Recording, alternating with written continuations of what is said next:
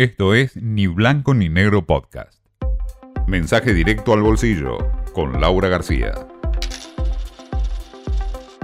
Son los grandes jugadores, ¿no? A veces se les dice también peces gordos. Son, en última instancia, las grandes empresas. Las primeras que reaccionan cuando pasa algo son las que lo ven venir.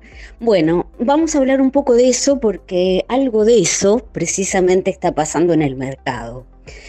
Eh, y es en el mercado de los bonos corporativos. Así se llaman los bonos que emiten las compañías.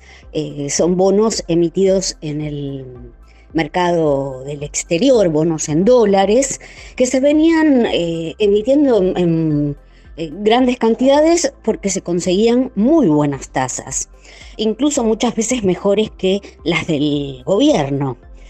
¿Cómo funciona básicamente este, este mercado? Bueno, el gobierno después cuando la empresa tenía que repagar ese bono, que es una, una deuda, proporcionaba los dólares a la empresa.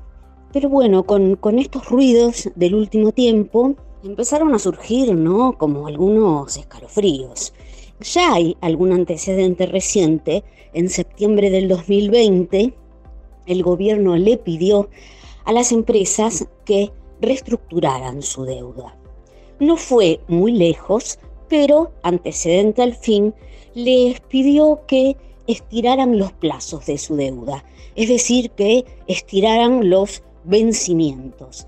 Quería que los cronogramas de vencimiento de las deudas fueran más largos, cosa de que ninguna estuviera muy ahogada, ninguna tuviera ningún vencimiento demasiado cerquita como para que pudiera complicarla, ¿no?